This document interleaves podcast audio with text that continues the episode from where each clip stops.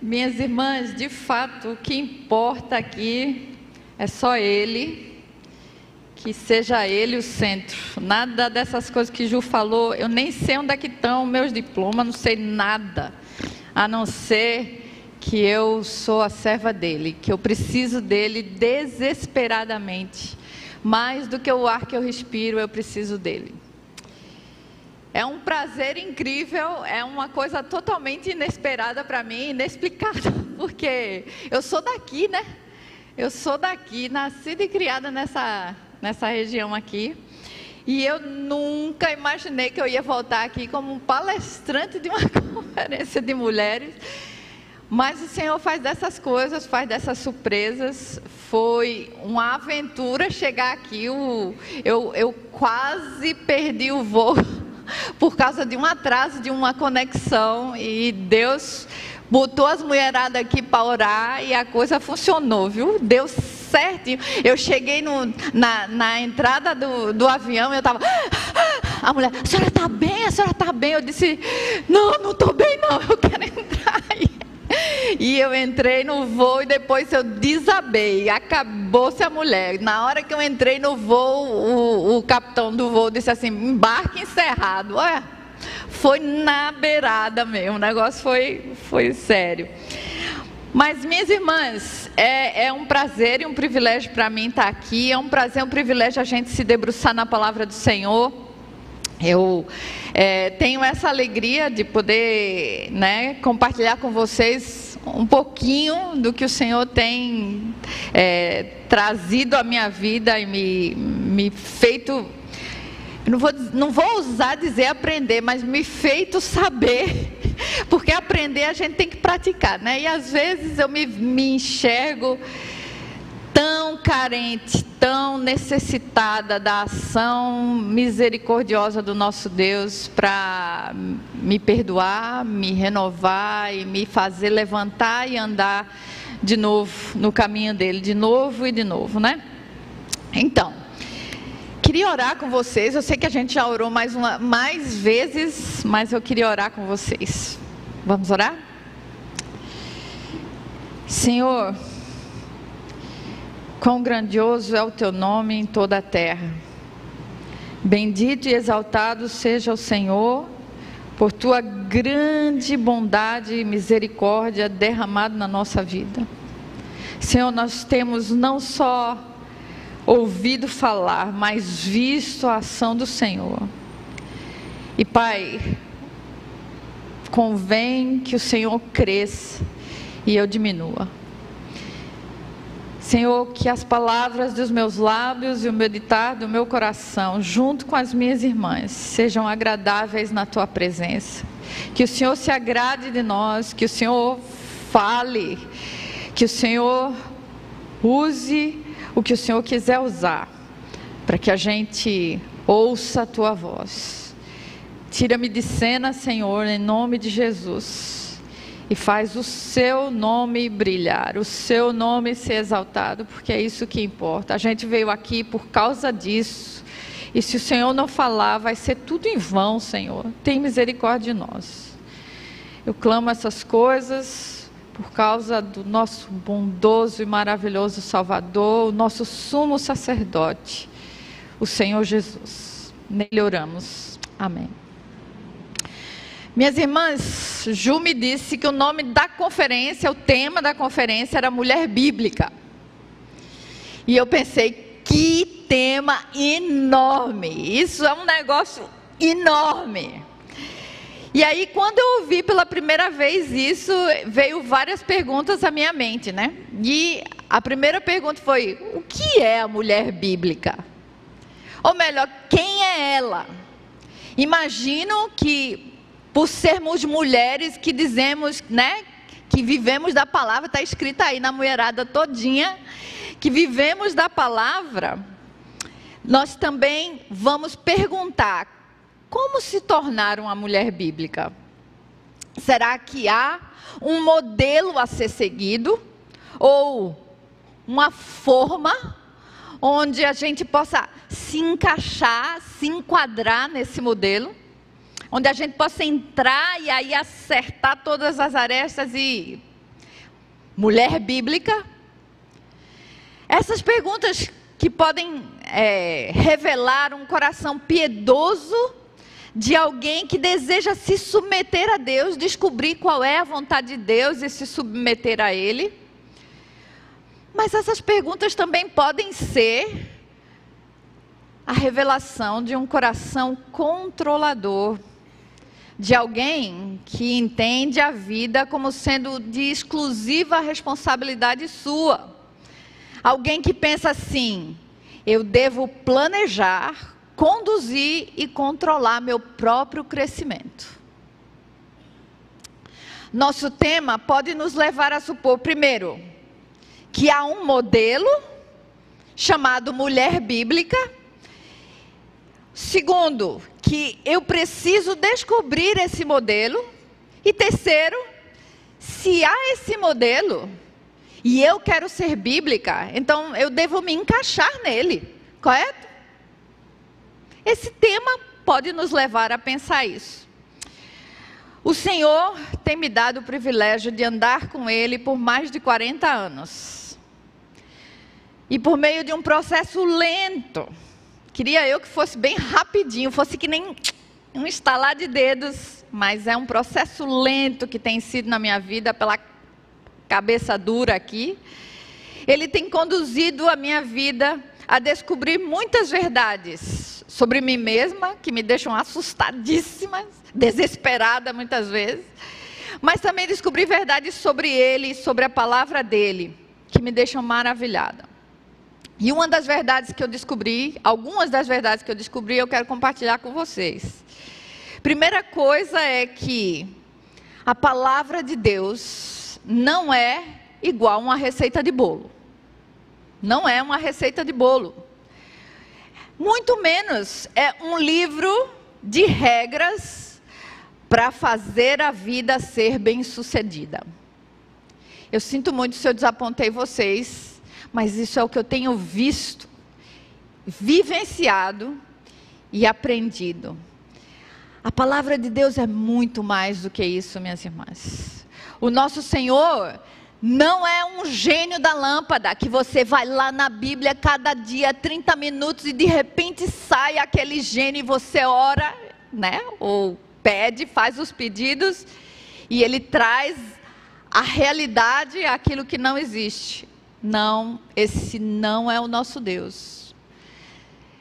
Nosso Deus não está lá para realizar os nossos desejos, sonhos e caprichos. A palavra de Deus também não é, não encontrei, não encontrei na, na palavra de Deus nenhuma lista de faça isso, não faça isso como se fosse uma receita específica para a mulher ter sucesso na vida. Nem para o homem. Nem mesmo o famoso Provérbios 31 tem como alvo principal fornecer um modelo para a gente se encaixar nele. O que quer que a gente chame de modelo bíblico, de mulher bíblica, tem como objetivo nos encorajar nos mostrar que a ação de Deus pode e faz coisas maravilhosas, impossíveis. Mas não é o papel desses modelos bíblicos, de mulheres bíblicas, promoverem a exaltação do modelo em si. O modelo só aponta para uma coisa, para ele. Ao longo desses três encontros que a gente vai ter, né, dessas três conversas que a gente vai ter, eu quero propor que a gente investigue as Escrituras para identificar desde o início, desde a criação, como se dá o relacionamento entre Deus e a mulher. E começando na criação, nós queremos ter a chance de ver o outro lado da vida antes do pecado. E perguntei: será que ele estabeleceu um modelo? Depois, mais para frente, nós vamos perceber se o que deu errado lá, que comprometeu os nossos relacionamentos, tanto com Ele como aqui, entre nós, pode ser recuperado, restaurado e, se é preciso, a gente se encaixar no modelo. Ok? Então, ao invés de construir um modelo chamado mulher bíblica, vamos deixar que o texto bíblico nos informe. Vamos buscar entender o nosso Criador e como ele agiu desde o início. Quero propor aqui que na criação Deus está revelando muito mais do que quem nós somos, Ele está revelando quem Ele é. E através de revelar quem Ele é, nós descobrimos também quem nós somos. Talvez você que faz parte do discipulado aqui, o que eu vou falar não tem muita novidade. E a, e a questão aqui não é trazer novidade, é levar a gente a olhar para a palavra e enxergar Deus vez e vez again, outra vez, outra vez, outra vez. Ok? A observação que eu quero que vocês façam ao, ao irmos para o texto bíblico, conhecidíssimo, talvez vocês sabem até de cor, mais do que eu ir para o texto bíblico e observar quem é Deus, qual é a ação dele no texto. E assim a gente vai tentar descobrir se ele estabeleceu um modelo ali, uma forma onde a gente deve se encaixar. Vocês conhecem e já devem estar suspeitando alguma coisa. Mas vamos lá, abra o texto para o texto bíblico, a, a sua Bíblia, para Gênesis capítulo 1, versículo 26 a 31.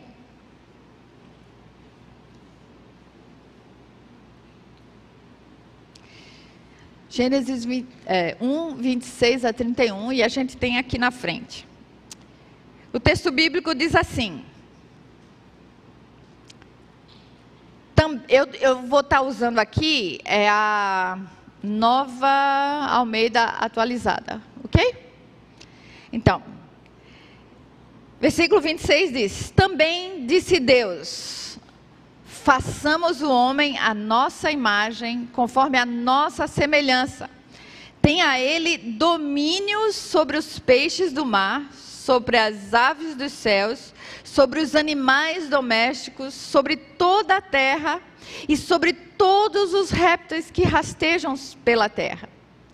Criou Deus, pois, o homem, à sua imagem, a imagem de Deus o criou. Homem e mulher os criou. Mais precisamente é que aqui a linguagem não está querendo ser rude, mas mais precisamente macho e fêmea os criou. É, é essa a expressão literal.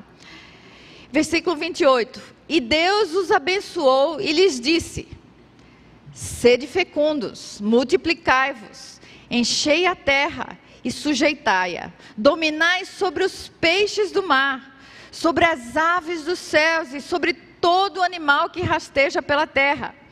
E disse Deus ainda: Eis que vos tenho dado todas as ervas que dão semente e se acham na superfície de toda a terra, e todas as árvores em que há fruto que dê, que dê semente.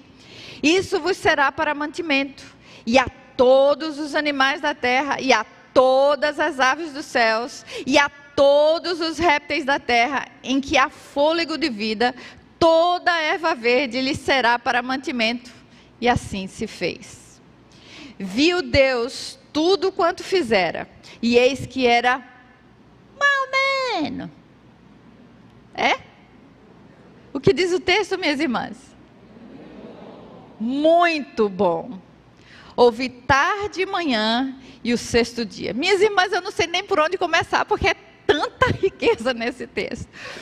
Mas olha só, a primeira coisa que eu queria falar e chamar a nossa atenção é: quem está agindo nesse texto? Quem é o personagem central que a gente tem aqui? Eu sou professora, eu quero ouvir. Deus. Deus é o personagem central, minhas irmãs. Ele é o sujeito de cada verbo. Eu gosto de línguas, então a gente vai ter aula de português misturado com, com aula de Bíblia, tá bom? Então, ele está no centro do texto. É a, ao redor dele que tudo se revolve. A gente está pegando aqui um trechinho do capítulo 1, mas desde o versículo 1, quem está agindo nesse texto é Deus. Mais precisamente, Yahweh. Esse é o Deus do Antigo Testamento, que é o Deus do Novo Testamento, que se encarnou em Jesus. Esse Deus, como sabe, está, está agindo em todo momento aqui. Mas eu queria que vocês prestassem atenção e olhassem para o texto e percebessem aqui como é que a gente sabe que Deus está agindo. Como é? Ao olhar para o texto, como é que a gente sabe que é Deus que está agindo aqui? Hã? Alguém sugere alguma coisa, por favor, me, me salvem aqui na frente. Alguém? Como é que a gente sabe que Deus está agindo?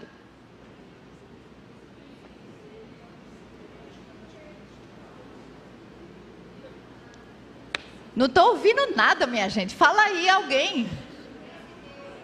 Como? E disse Deus, mas disse é o quê? Vamos, aula de português. Disse é um verbo de ação, minha gente. É através dos verbos que estão no texto. A gente tem que ir para a Bíblia e entender o texto com o português da gente, minha gente. É assim que a gente tem que ir para o texto. Então, a gente sabe que Deus está agindo por causa dos verbos de ação que tem no texto. E disse Deus, é porque Deus falou que a gente sabe que Ele está agindo. Ele falou como eu estou falando com você aqui agora. Ele falou e tudo se fez. A palavra dele promoveu tudo que existe. Você pode imaginar. E essa palavra é dito para nós em João capítulo 1, que é é Jesus, exatamente. Na nossa língua é traduzido como verbo, mas ali literalmente é a palavra. A palavra é o nosso Senhor Jesus, e é através da palavra, através de, de Jesus, que tudo que foi feito se fez. João diz isso. O que é que está acontecendo aqui, minhas irmãs?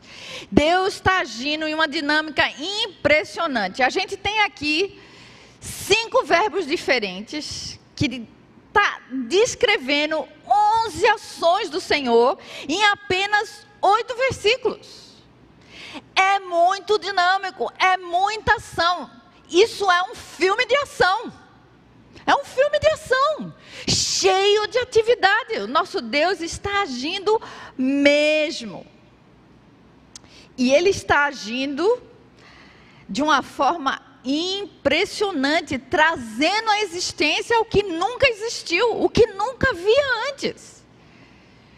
Mas mais do que isso, a segunda coisa que eu queria que a gente observasse aqui e mais adiante nos textos e quando você for para as escrituras é o que vemos do caráter dele aqui. O que, que vemos do caráter de Deus aqui? Tem alguma coisa que a gente pode enxergar sobre o caráter de Deus nesses trechos, nesse trecho, nesse pequeno trecho?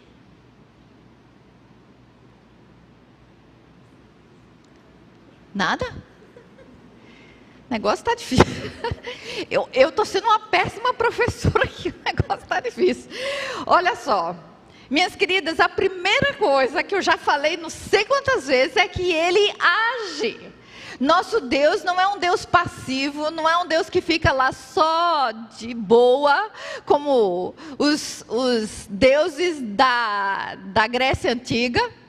O nosso Deus é um Deus que age e que está em ação aqui no texto. Mas a principal ação aqui revelada é a é a criação, aleluia. Alguém, minha irmã, obrigada, me salvou aqui. É a criação. Esse é o centro da história aqui. Nosso Deus é o Deus criador, mas ele cria umas merrequinhas, uns negocinhos assim, é? Não, minhas irmãs, eu li com o máximo de ênfase que eu pude. Olha só, todo, todos, toda, toda, toda. Veja a diversidade, mas a abundância, a abrangência da obra criadora de Deus aqui. Você pode imaginar o que está acontecendo aqui, minhas irmãs? Não dá para imaginar. Esse texto não consegue expressar plenamente tudo o que há, tudo que Deus trouxe à criação, tudo que Deus trouxe à existência. Mas um outro ponto que a gente pode perceber do caráter de Deus, eu só vou dar três para vocês aqui hoje. Mas um outro ponto que a gente pode perceber e que é conectado com o que a gente precisa falar aqui é que o nosso Deus é um Deus generoso. A criação aqui, ela não é uma criação sem relacionamento. Generosidade é uma qualidade que só pode ser expressa dentro de relacionamento, minhas queridas. E o nosso Deus faz seres com os quais ele vai se relacionar. E se relacionar de uma forma generosa. Como é que eu posso dizer isso? Como é que eu posso pensar nessa questão da generosidade de Deus. Olhe para o texto e eu queria colocar para vocês a, o versículo 28. Que Deus fez o quê? Qual é a ação de Deus aí no, no, no versículo 28? Deus? O que é abençoou? A gente usa tanto essa palavra, né? O que, que é abençoou? Deus abençoou, que Deus me abençoe, eu te abençoo. O que é essa ideia de abençoar? Aqui está a definição. Aqui está a definição do que é abençoar. E abençoar envolve cinco verbos. De novo, português aqui. Olha só. O que é que ele usou para abençoar o ser humano? Cinco verbos. Sede fecundos, multiplicai-vos, enchei a terra sujeitai-a, dominai-a. Ok, dominai sobre os peixes do mar, etc, etc, etc. Olha para esses verbos aí. Esse primeiríssimo, sede fecundos, literalmente é frutifique.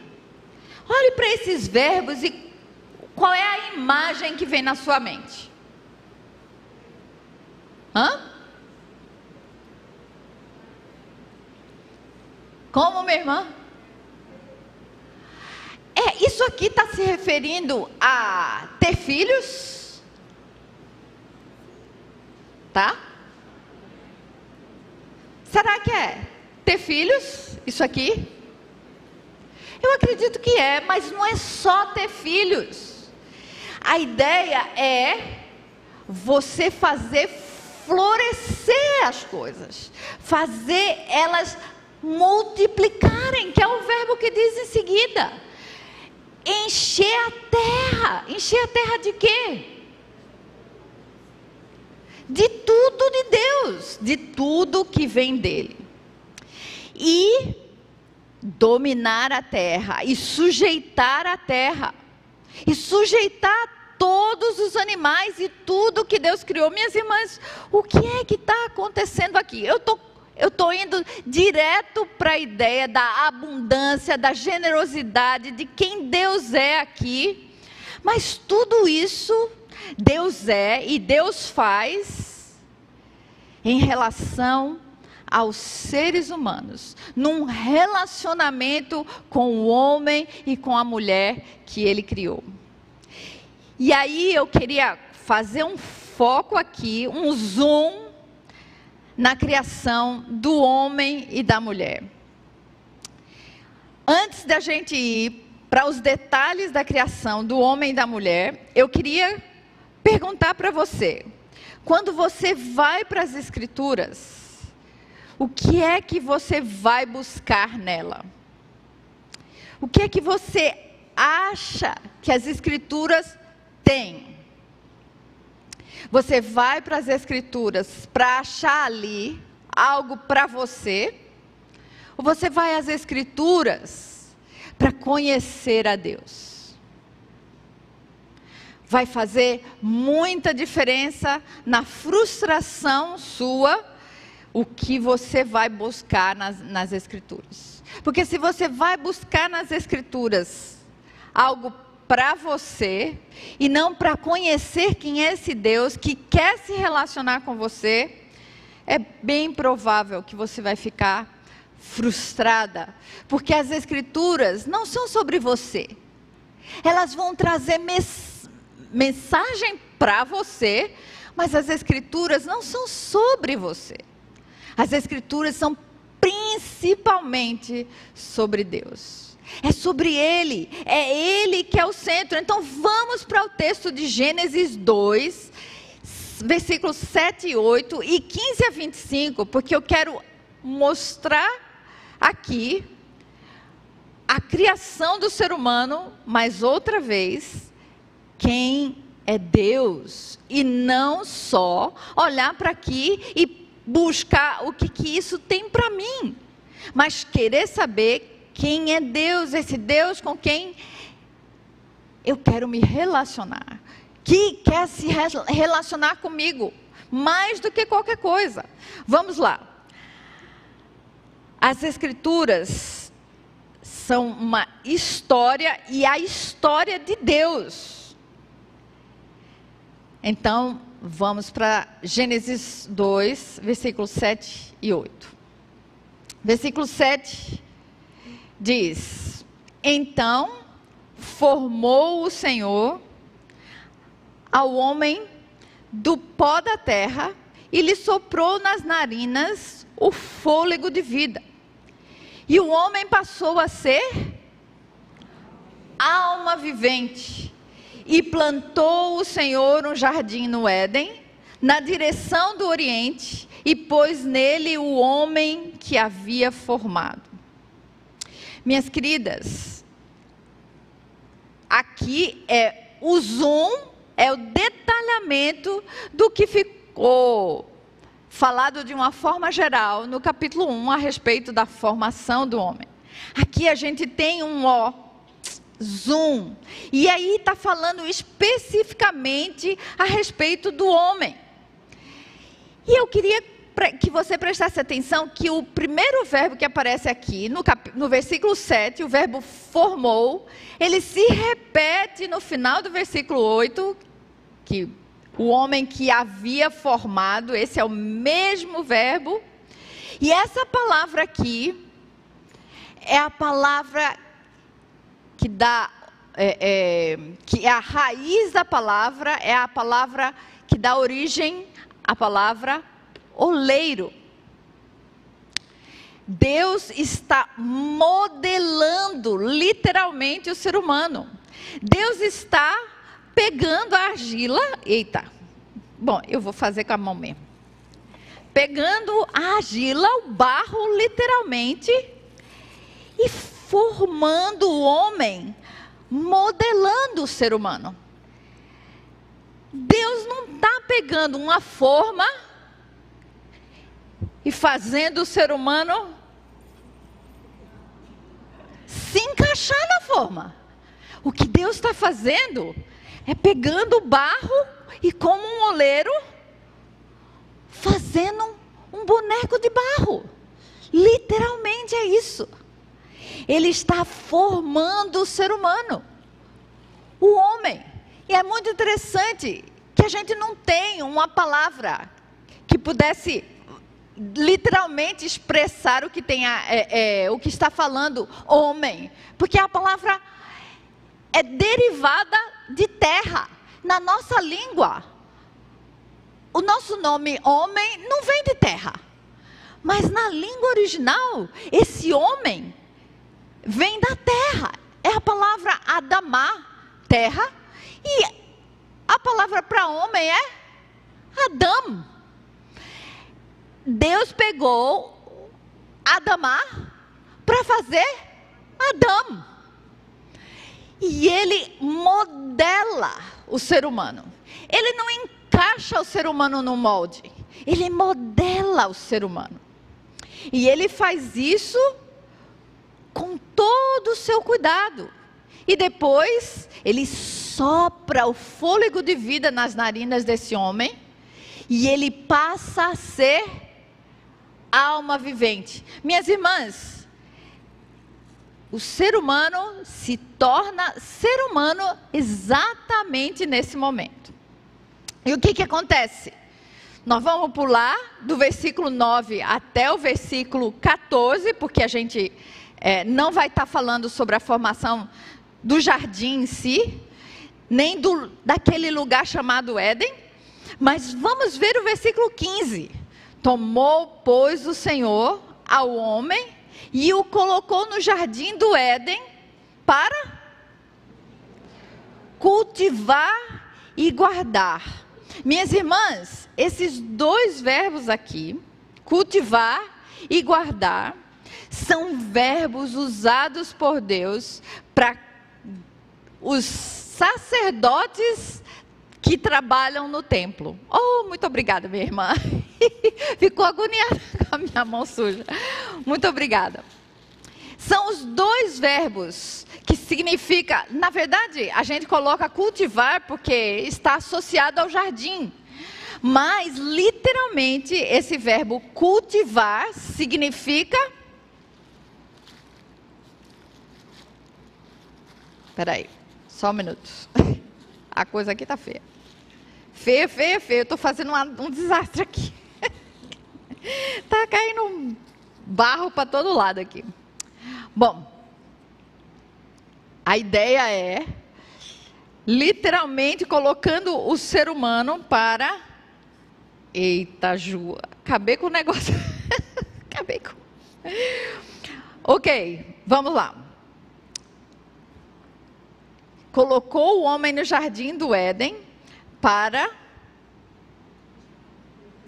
cultivar e guardar. Esses dois verbos não é bom. Cultivar porque ele está no jardim, mas literalmente é trabalhar a terra. É o verbo servir na terra. Literalmente. E no templo, os sacerdotes mais para frente fizeram no templo o quê?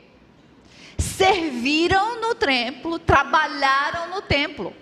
E cuidaram das coisas de Deus, e guardaram as coisas de Deus. Deus dá ao homem, desde o jardim do Éden, o sentido de propósito e o sentido de ter o que fazer. Trabalho, portanto, não é uma maldição, o trabalho é estabelecido por Deus aqui para o ser humano, para o homem e o Senhor deu esta ordem: de toda árvore do jardim comerás livremente. Minhas irmãs, outra vez, a generosidade de Deus é evidente aqui. Mas da árvore do bem e do mal não comerás. Tem um professor que ele gosta de dizer que isso é o teste do amor.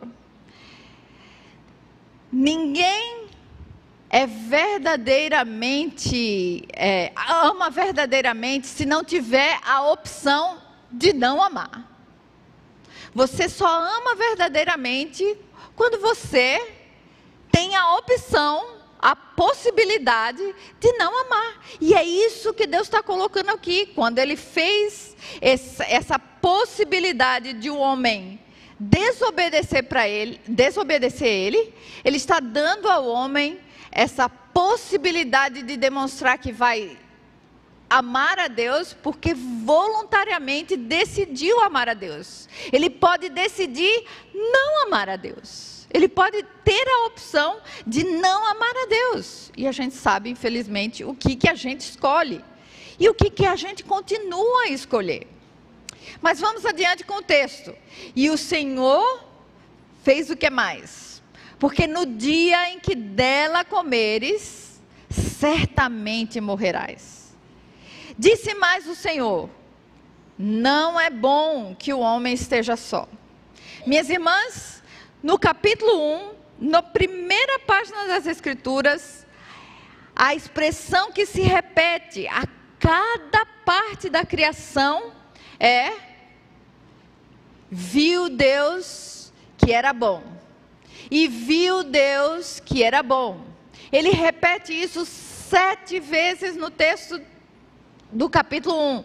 Mas quando chegamos aqui no versículo 18 do capítulo 2, Deus diz: não é bom. Não é bom. Não é bom que o homem esteja só. E aí ele diz: farei para ele, ou far-lhe-ei, uma Ezer Kenegdo. Quer aprender? Essas duas palavras. Ezer Kenegdo. Exatamente. Auxiliadora idônea é nessa tradução. Mas a ideia dessas palavras é fascinante, minhas irmãs. A palavra Ezer nas Escrituras só é usada para três coisas diferentes. A palavra Ezer, que é traduzida aqui como auxiliadora, é usada para mulher, aqui, para um exército aliado que vem ajudar alguém que está perdendo a batalha e para Deus. Essa palavra Ezer não é secretária. Essa palavra Ezer não é uma cidadã de segunda classe. É literalmente a palavra que Deus se chama. Deus se autodenomina como o auxílio como aquele que auxilia. Você já ouviu falar essa palavra Ebenezer? Essa palavra se refere a quem? A Deus. Até aqui nos ajudou o Senhor, não é isso? Literalmente, Ebenezer. Eben significa pedra. Ezer, ajuda. O Senhor é a rocha de ajuda. Literalmente, minhas irmãs, essa palavra é sempre com referência a Deus, a mulher e a um exército que resgata um outro que está perdendo a batalha. Na, na tradução da, da NVI, a sugestão que foi dada agora para traduzir essa palavra é a ideia, ao invés de auxiliadora, auxiliadora serviu por um bom tempo, mas eu acho que ela perdeu a força do que o termo quer dizer. E agora, a sugestão da tradução da NVI é que seja aliada.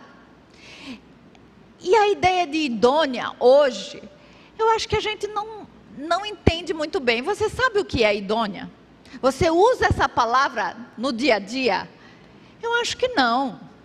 Eu acho que não, e eu acho que perdeu o sentido, perdeu a ideia do que é idônea.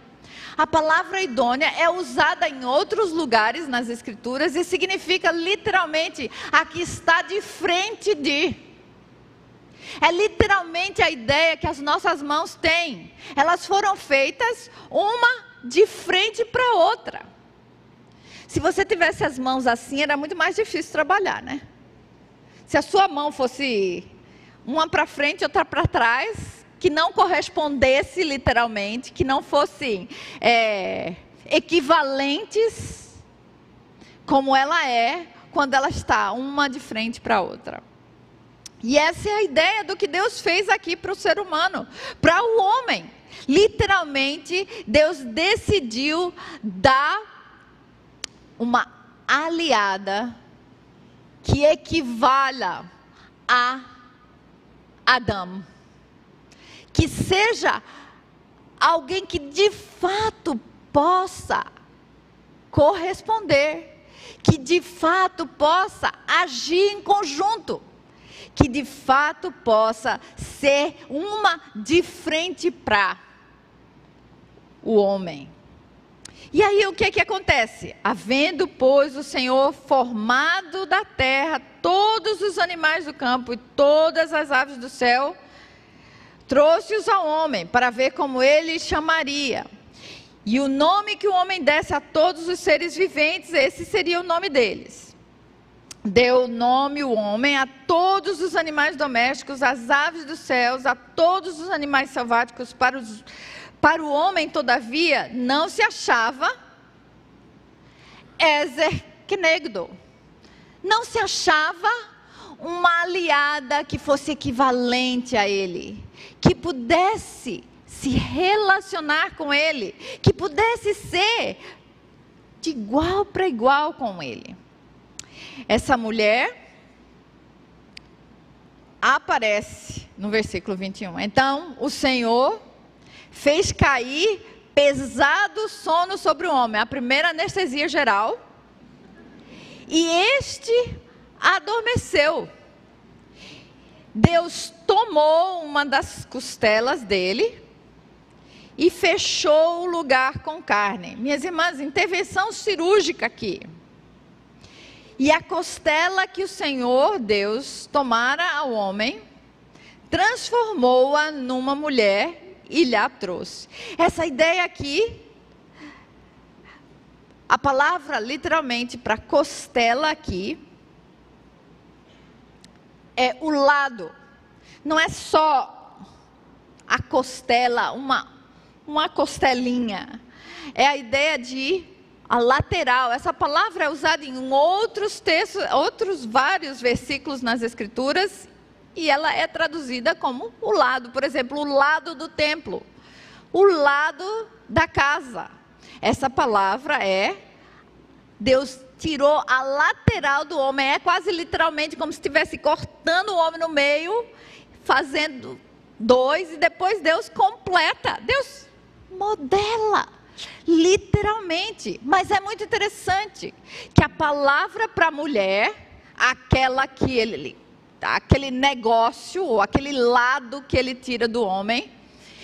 Deus não pega um modelo ou um molde, enfia aquela massa lá e vamos ajustar.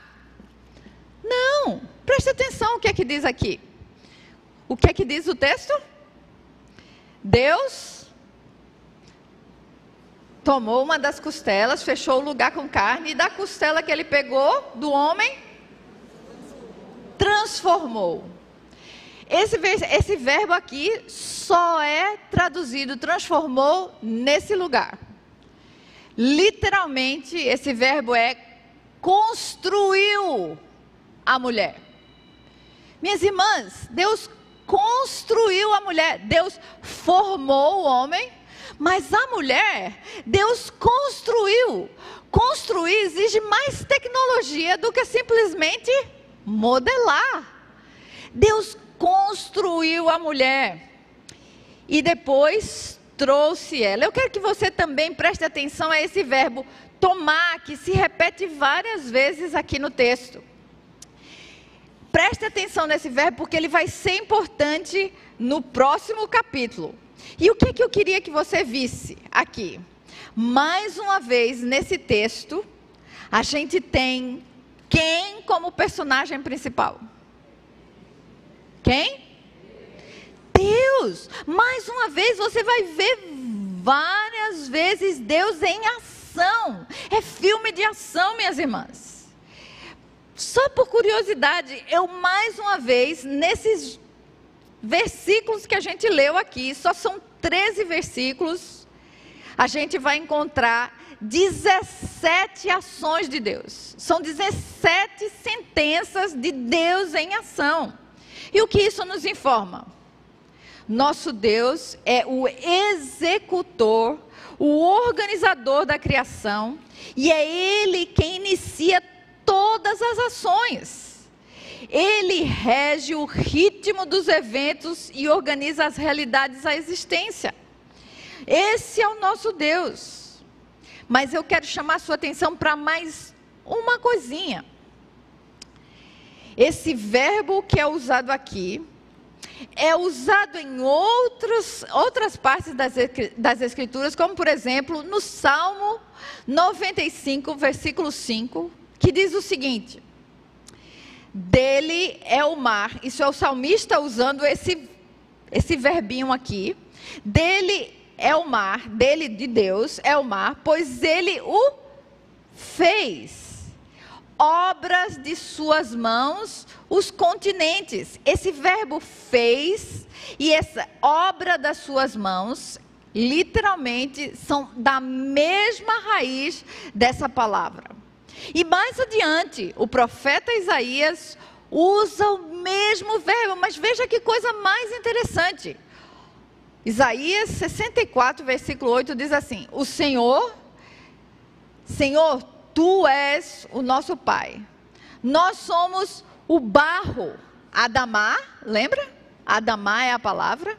Nós somos o barro e tu és o nosso oleiro.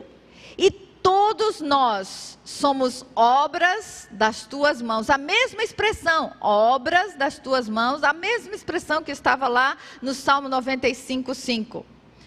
O que é isso, minhas irmãs? Por que, que o profeta Isaías está usando essa imagem do oleiro? Não é do nada, ele está usando isso em referência direta à ação de Deus na criação. E o que eu quero trazer aqui para as irmãs é isso.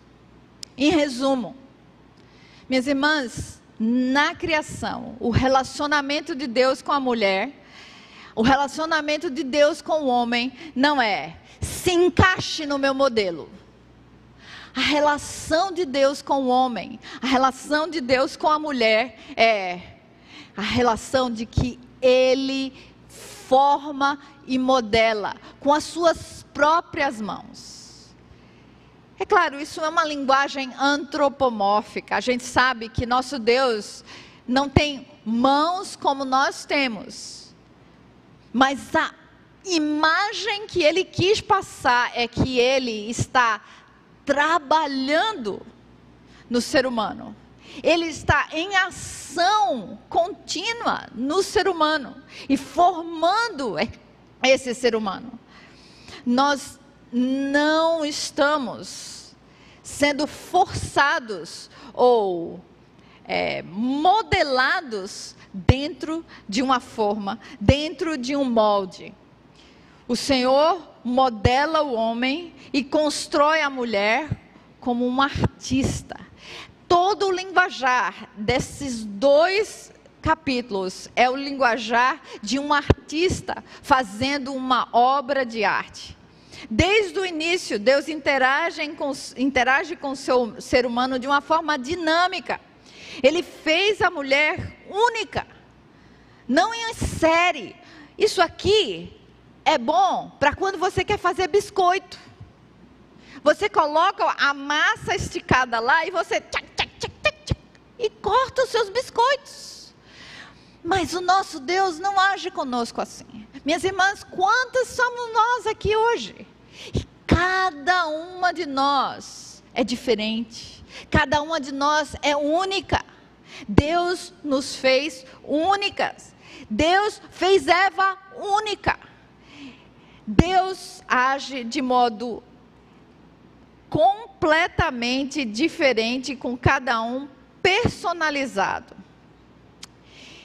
Ele não é preocupado em um molde que é repetitivo, uniformizador, maçante, não criativo, não dinâmico. O que vemos acontecer na narrativa da criação é outra coisa.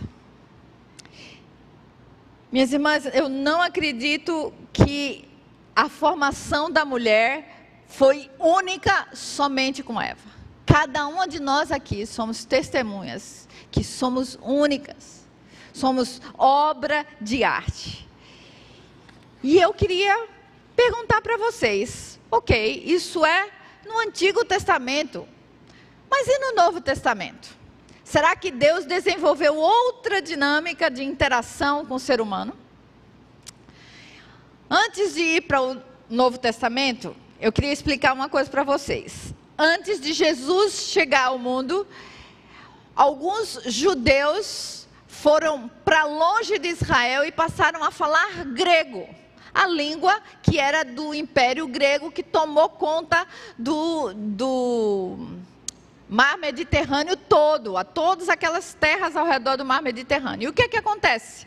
Os judeus estavam sem conseguir ler as escrituras, porque as escrituras eram em hebraico, as escrituras deles. Então, um grupo de homens no Egito decidiu traduzir as escrituras do hebraico para o grego. E a essa tradução é dado o nome de Septuaginta. Tem uma história por trás disso aí, mas o que eu queria concentrar com vocês é que esse texto em grego provavelmente é o que Paulo usou, é o que os, os evangelhos, os evangelistas, Mateus, Marcos, Lucas e João, usaram. E é com esse texto que a gente tem a ideia de onde começa certos usos de certas palavras que eram usadas no Antigo Testamento e depois passaram a mesma ideia a ser usada no Novo Testamento. Onde é que eu quero chegar? O que eu quero chegar é que nessa tradução para o grego, esse texto que nós acabamos de ler foi escrito em grego, quer dizer, foi escrito originalmente em hebraico, mas na tradução para o grego, o versículo 26 do capítulo 1, o verbo que é usado ali é o verbo fazer. Nós vimos aqui, façamos, e esse verbo é a ideia de modelar, é, é a ideia de meter a mão na massa, literalmente. Em grego, qual é esse verbo? Esse verbo tem a mesma ideia, minhas irmãs? Precisamente. O que os tradutores fizeram foi muito bem feito escolher uma palavra que informasse na língua grega a mesma ideia. A ideia é, e, e aliás eu vou ensinar para vocês também, é a palavra poiel. Essa palavra é grego, não é hebraico mais. Mas poiel significa literalmente fazer a mão. Deus fez o ser humano à mão. Deus essa palavra também pode ser usada para construir, e é a palavra que é usada lá, tanto no capítulo 1 como no capítulo 2. E o mais interessante, minhas irmãs, essa palavra, a raiz dessa palavra é usada para formar um substantivo que Paulo usa num texto muito conhecido de todas nós. Efésios capítulo 2, Versículo 8 e 9, nós conhecemos bem. Pode dizer de qual? Efésios 2, capítulo, oh, capítulo 2, versículo 8 e 9. O que é que diz lá? Pela graça. É pelas graças? Não, é pela graça sois salvos.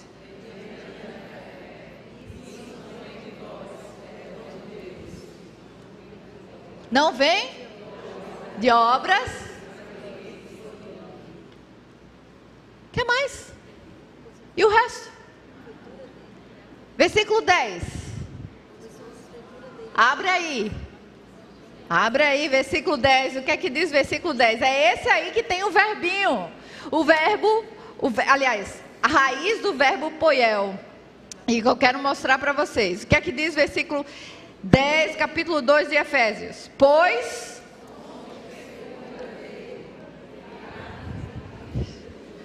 para as boas obras. Vamos parar por aí. Eu sei que o versículo continua, mas a nossa palavra está aí logo no começo. Pois somos feitura dele. Literalmente é feitos à mão. É o verbo poiel aqui. É a raiz do verbo poiel, desculpa, é a raiz do verbo poiel aqui. E sabe como é essa palavra no original, feitura? Uma palavra que nós conhecemos, que nós usamos no português poema. Literalmente, o que esse texto está dizendo é que nós, criados em é, que cremos em Cristo Jesus, nos tornamos um poema de Deus, uma obra de arte de Deus. mesmo passando pela queda, a percepção que Paulo tem de quem é salvo pela fé é que nós somos uma obra de arte feita pela mão do Senhor. Essa é a ideia que se repete no Novo Testamento. Então a ideia não é perdida, minhas irmãs. Pelo contrário, nós não fomos feitos para nos encaixarmos em um modelo. Nós fomos feitos, modelados por Deus, feitos à mão, como obra de arte, tanto homem como mulher. Então, eu queria propor aqui, minhas irmãs, que a mulher bíblica não precisa de um modelo. Ela precisa é de um oleiro. Ela precisa se submeter a um oleiro, a deixar-se moldar e modelar pelas mãos do seu Criador. Essa é a nossa necessidade, minhas irmãs. Eu espero que agora nós estejamos convencidos que não há uma demonstração da parte de Deus de que precisamos entrar dentro de um modelo. Nós não precisamos de uma receita, nós não precisamos. O Senhor não pega a costela de Adão e enfia ali. O Senhor construiu a primeira mulher. Ele fez Adão e Eva de modo único com as suas próprias mãos, para que eles desfrutassem da abundância de Deus da generosidade dele. E esse continua a ser o desejo dele para cada uma de nós. E ao mesmo tempo, ele fez a mulher para ser uma expressão de Deus, da bondade de Deus para o homem. O homem não podia fazer toda a tarefa que Deus tinha dado para ele sozinho. E aí, Deus, em sua bondade, para consertar o que não era bom, des, é, a, faz algo que é muito bom: o relacionamento do homem e da mulher. Isto é o Deus que nós cremos, minhas irmãs. Este é o Deus que nós cremos. Ele modela a mulher. E não, a gente não vê a mulher, Deus fazer a mulher e ele dizer para ela: te vira. Não, ele trabalha e age com a mulher e pela mulher. Minhas irmãs, como você reage até aqui? Qual é a sua percepção de Deus? Você acha que Ele quer você dentro de um modelo? Você acha que Ele quer você dentro da receita dentro daquele molde, molde?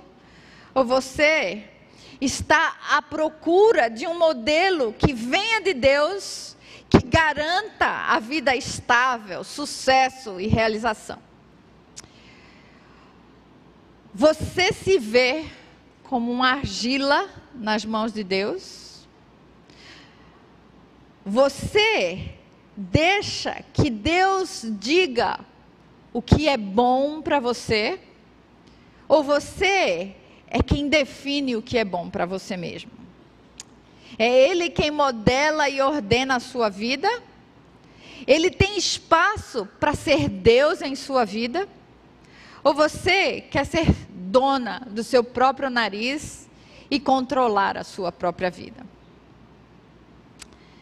Até aqui, vemos que a ação de Deus promove abundância e uma criação exuberante, com propósito e plenitude. É a presença dele somente que garante isso, não é o esforço humano. Minhas irmãs, não é correr atrás do modelo de mulher bíblica que vai trazer para você a ação de Deus na sua vida. Por fim, minhas irmãs, eu queria trazer para vocês o que é que deu errado. Gênesis capítulo 3. Nós não vamos ter condição de abordar tudo que tem aqui em Gênesis capítulo 3. Vamos ter que correr e eu quero mostrar só para vocês esse detalhe aqui. O começo da conversa da mulher com a serpente.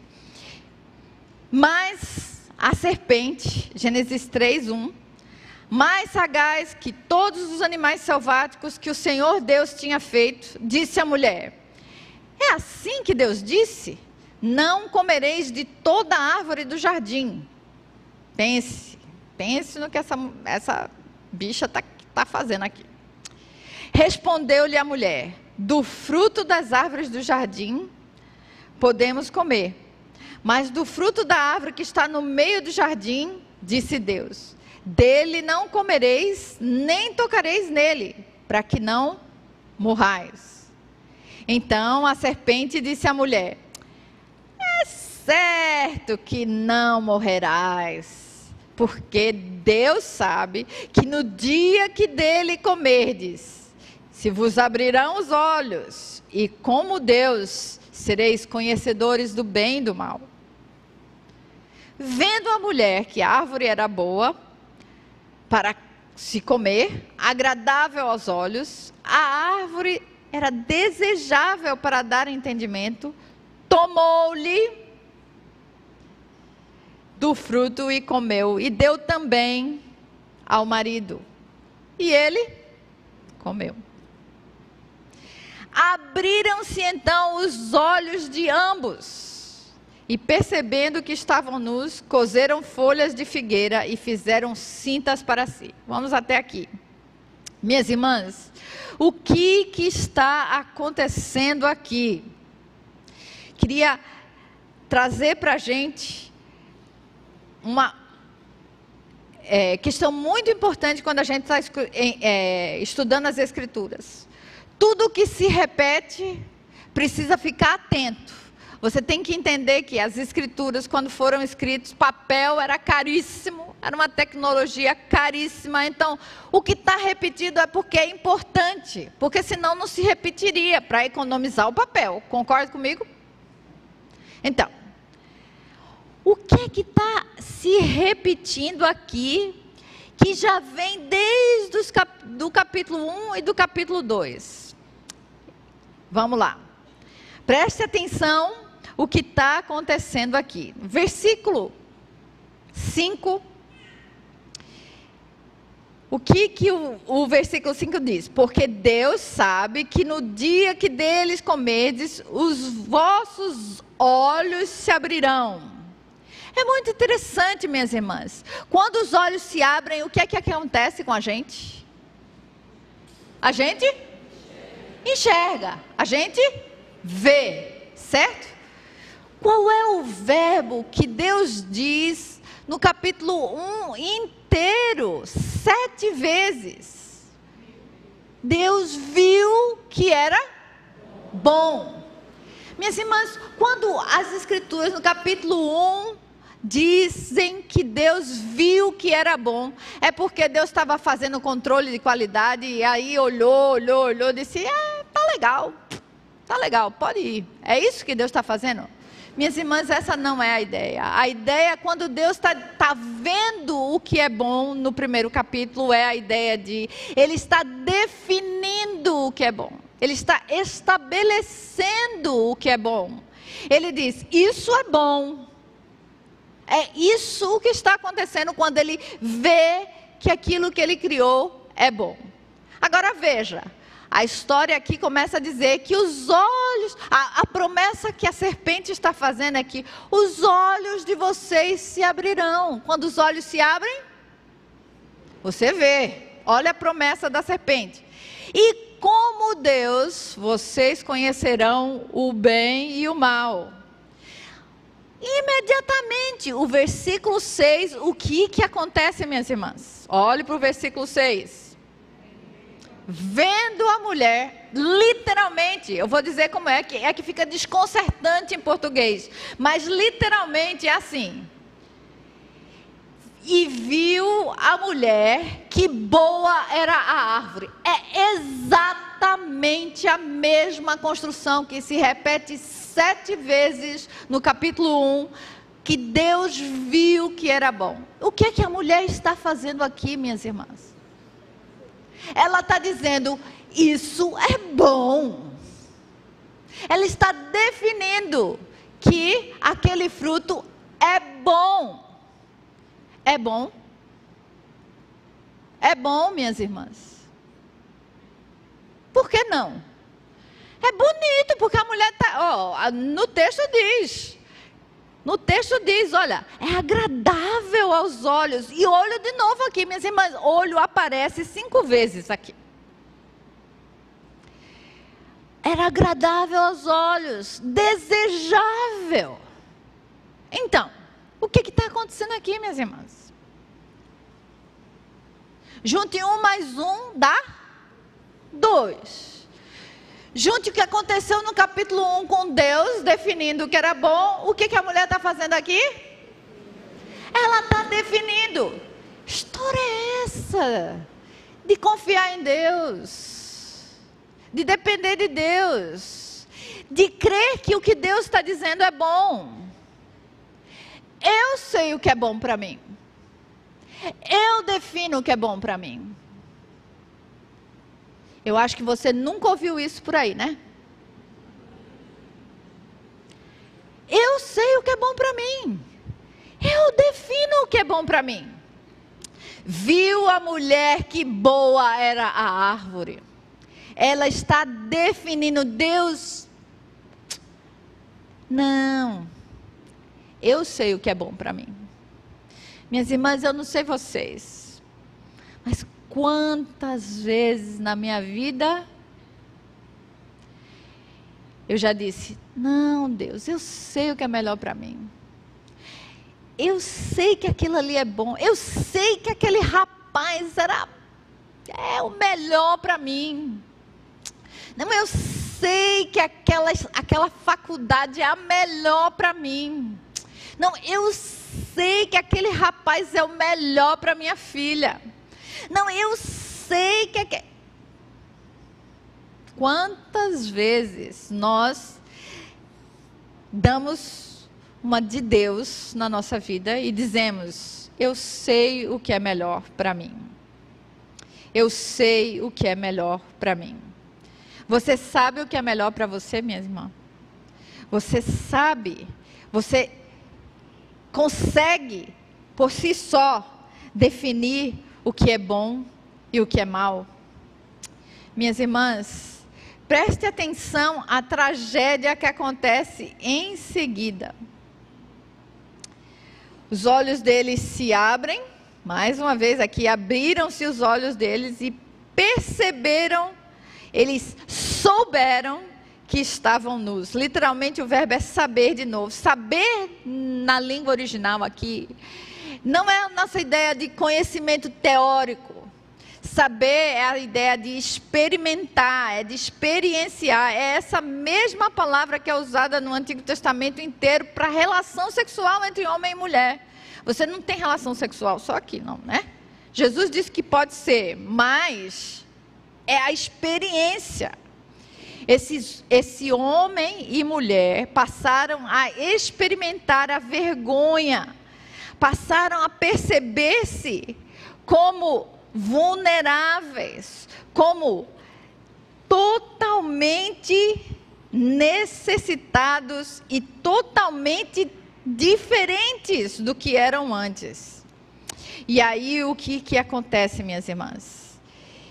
o que acontece é que nós entramos numa existência, todo ser humano, a mulher entra numa existência que duas coisas passam a reger a nossa vida: independência e autossuficiência. Na independência, não importa o que Deus define como bom, eu sei o que é melhor para mim. E na autossuficiência, nós agimos a partir da nossa própria conta e risco. Nós agimos como se fosse, fôssemos capazes de lidar com as consequências daquilo que escolhemos. Infelizmente, essa realidade passa a fazer parte da nossa vida. E a partir de então, nós nos separamos de Deus e vivemos independente dele e autossuficiente, achando que podemos e conseguimos lidar com a nossa própria vida. Eu queria perguntar para você, minha irmã. Você está disposta a se submeter ao que Deus diz que é bom? Você está disposta a deixar que Ele modele a sua vida, usando os instrumentos que Ele quiser, o sofrimento, a luta, a dificuldade. Minhas irmãs, é Ele quem sabe e quem define o que é melhor para nós. Não precisamos de um modelo, precisamos de um oleiro que modele a nossa vida à imagem dele. Veja que no Novo Testamento, o Senhor Jesus é apresentado como aquele que é a semente, é aquele que é a semente da mulher. Paulo fala em Gálatas 3,16. Ora, as promessas que foram feitas a Abraão e ao seu descendente, literalmente é a semente de Abraão, que é a semente prometida lá, lá em Gênesis 3, 3, versículo 15, é o Senhor Jesus. É esse descendente que vem e que finalmente vai resolver o problema da nossa independência, quando nós decidimos nos submeter a Ele, quando nós decidimos que Ele sabe o que é bom. Ele sabe e Ele define o que é bom na minha vida. Minhas irmãs, eu, eu desejo, junto com vocês, olhar para as Escrituras amanhã e perceber, descobrir como esse relacionamento com o Senhor deve e pode acontecer, de forma que a gente seja trazido de volta à imagem dele, para sermos a imagem dele, não a definirmos o que é bom por nossa própria conta e risco, não a sermos autossuficientes e independentes de Deus, mas vivermos para aquilo que ele nos fez para ser. Sermos a imagem dele, conhecer quem ele é e espelhá-lo e viver como um representante dele. Esse é o desejo de Deus e esse é o meu desejo junto com vocês, seguir e buscar esse relacionamento com Deus.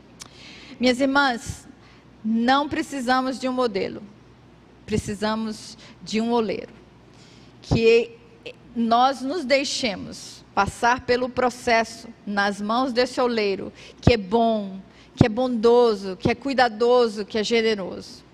Vamos orar. Senhor, ajuda-nos. Temos tanta necessidade, somos tão limitados. A nossa percepção é totalmente comprometida por essa situação de Eva. A nossa limitação é muito difícil. Nós precisamos do Senhor.